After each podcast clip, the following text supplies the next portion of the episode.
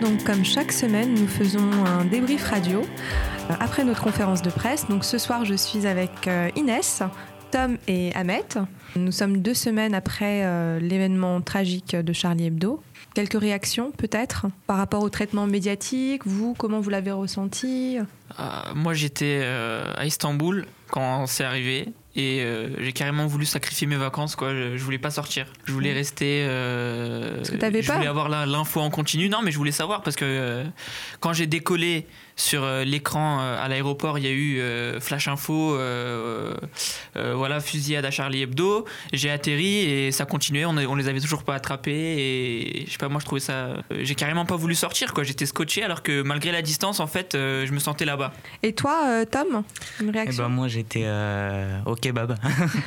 et, et, donc au début, j'ai vu fusillade à Charlie Hebdo et au début, il télé disait un mort. Donc, donc tu as suivi en fait, comme beaucoup de Français, la fusillade en direct par BFM, iTélé, euh, avec les alertes rouges. Enfin, pas la fusillade, mais l'après-fusillade et le décompte des morts, etc.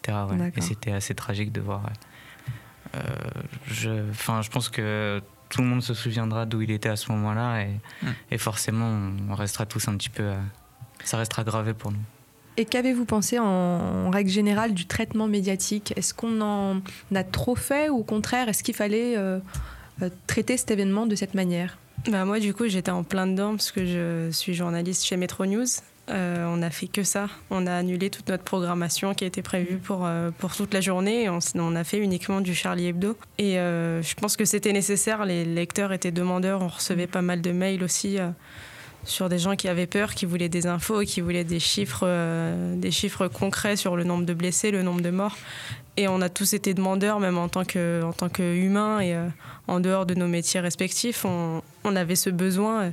Je pense qu'on a pas mal critiqué euh, toutes les images qui ont été diffusées, mais on les a toutes regardées. On a, on a mm. regardé les replays, on a regardé les vidéos ensuite euh, des rediffusions, etc. Donc mais malgré tout, on avait ce besoin-là de, suivre, euh, de suivre tout ça et de, chercher l'info un peu partout. Et je pense qu'il y en a peut-être eu, avec du recul, on se dit qu'il y en a peut-être eu beaucoup, mais sur le moment, euh, à chaud, on, le suivait. Et toi, Inès, est-ce que tu as été touchée ou en tout cas blessée parfois par, le, bah, par euh, les caricatures? Diffusées dans, dans Charlie Hebdo ou pas du tout bah, ça a fait polémique, c'est vrai qu'en voyant ça, bah, sur le coup, ça choque un peu, ça énerve, mais il y a notamment cette image de, euh, bah, de Mahomet, les, les faits salaires. Bon, ils reprennent un peu le cliché de, enfin l'image de, de, Brigitte Bardot dans Le Mépris de Godard. Cette image tourne beaucoup. T'en penses quoi? Pour toi, est-ce qu'on, est-ce qu'on, est-ce que la liberté en fait n'a pas de limite ou au contraire, euh, parfois il faut dire stop? On revendique notre liberté d'expression. Après, il faut aussi euh, se demander si ça peut heurter, si ça peut heurter ou pas la liberté certes, on peut parler de, tout sujet, mais il y en a peut-être certains qui sont carrément libres pour, pour une partie de la, population et d'autres euh, pour qui c'est des sujets, euh, des sujets sensibles et peut-être intouchables. Et en tant que, moi, en tant que croyante, enfin, je pars du principe que quelqu'un qui a vraiment la foi euh, n'est pas atteint par ce genre de caricature. Après, euh, voilà, c'est des personnes qui se sont revendiquées musulmans. Pour moi, ce ne sont pas des musulmans. Euh, L'islam, c'est pas tuer, euh, c'est pas mm. faire sa loi soi-même.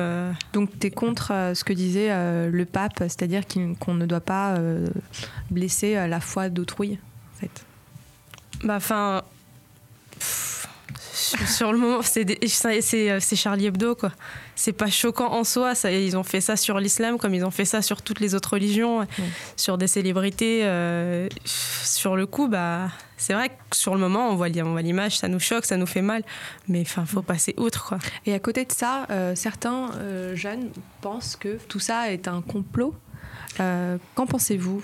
C'est quelque chose qui peut être partagé par certaines personnes. Avez-vous déjà surfé sur les pages de, sites comme euh, les Illuminati ou euh, Égalité et Réconciliation d'Alain Soral qui cartonne Je pense qu'on l'a tous fait, ouais. Surtout euh, dans ma période collège, moi j'étais à fond sur les complotistes. le monde était contrôlé par 10 personnes et euh, voilà, on, pouvait rien faire. On était, de toute façon, on était surveillé sur notre iPhone, donc ils savaient si on allait faire quelque chose, etc. Qu'est-ce qui m'a sauvé, entre guillemets, de tout ça? Bah, euh, j'allais dire c'est l'école, mais pas vraiment. En fait, c'est la curiosité, c'est l'ouverture d'esprit. En allant parler à des grands qui t'expliquent le pourquoi du comment, en te montrant que euh, non, il y a d'autres alternatives, que ouais, ok, ils, trouvent cette explication plausible, mais qu'en fait, il y a une vérité factuelle à côté Et à côté de ça, François Hollande, qui était quand même le, président le, moins populaire de la Ve République, a enregistré un bond de 20%, ce qui est historique. Est-ce que pour vous, il a, il a bien géré cette crise notamment en convoquant euh, tous les présidents ou leaders euh, internationaux, mettant côte à côte euh, Mahmoud Abbas et Benjamin Netanyahu, ce qui est symbolique? Vous en pensez quoi? Bah, En dehors de cette marché-là, le on parle du pendant Charlie Hebdo, il a été hyper présent, je trouve, et qu'on aime ou qu'on n'aime pas Hollande. Euh, Rassurant. bah sur le coup, on s'est dit que c'est, enfin, qu'il, assumait bien son rôle de président, qu'on le voyait partout, il intervenait à tout moment. On a pu entre guillemets compter sur euh, sur le président qui essaye de, gérer cette crise là dans, son pays et euh, finir tout ça par par cette marche. Oui, c'était une belle marche symbolique qui a rassemblé peut-être des, pays qui sont habituellement en guerre et mm ou des, États en guerre, mais euh, je pense qu'il a bien qu'il a bien géré ça et je dirais pas que c'est mérité non plus de gagner autant de points de popularité de, dans, dans mais son image de Flamby est définitivement enterrée quoi. pas, totalement. Très vite. Hein. là c'est entre guillemets une illusion lyrique, mais on va très vite retourner dans la réalité. Et là c'est on est encore dans le show, donc euh, pour l'instant tout le monde est content, mais ça retombera. Et quelques temps après euh, les attaques terroristes de Charlie Hebdo, il y a eu au Nigeria hmm. Boko Haram qui a fait qui a tué environ 2000 personnes. Moi, pour ma part, c'est vrai que j'étais assez euh, choqué par le traitement. Euh, d'ailleurs, je suis toujours choqué par le traitement qu'on fait de l'Afrique. Parce que, par exemple, euh, Ebola a déjà fait plusieurs centaines de morts. On n'en a jamais parlé tant que ça n'a pas touché un Américain. Et là, en trois jours, c'est vrai que c'est tombé pendant les attentats. Avec les attentats, forcément, ça nous touche plus de plus près géographiquement. Mais en trois jours, il y a eu 2000 morts. Euh, il y a des papiers qui commencent à remonter sur des femmes enceintes abattues pendant l'accouchement, etc. Et, euh, et c'est vrai que c'est quelque chose qui passe plus ou moins inaperçu. Et je trouve ça assez euh, choquant. Et donc pour finir, est-ce que vous pensez, Inès, Tom et Ahmed, qu'il va y avoir un après 7 janvier? Moi, je pense que forcément, on doit continuer à...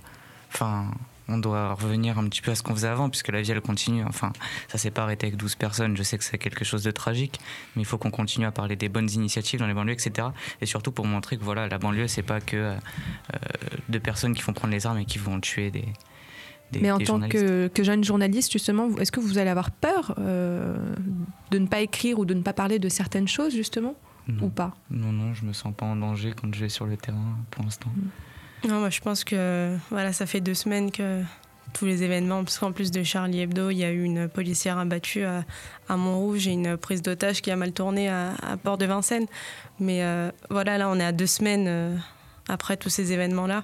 Je pense qu'au bout d'un moment, il faut, entre guillemets, revenir à... Sur Terre. Revenir sur, enfin, redescendre sur Terre et revenir à, la vie euh, qu'on vit, nous, dans nos banlieues. Et où ça se passe, euh, ça se passe très bien et revenir à nos sujets. Bah, je dis pas qu'il faut oublier euh, tout ce qui s'est mm. passé, mais peut-être euh, au bout d'un moment parler d'autres d'autres choses qui vont qui vont calmer peut-être le jeu auprès des Français. Alors, est-ce qu'il y a eu un après 7 janvier Moi, je répondrais oui.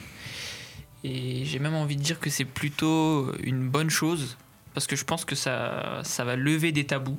On, fera, on pourra enfin parler de, de, de, des problèmes et, et les aborder parce que ça a explosé.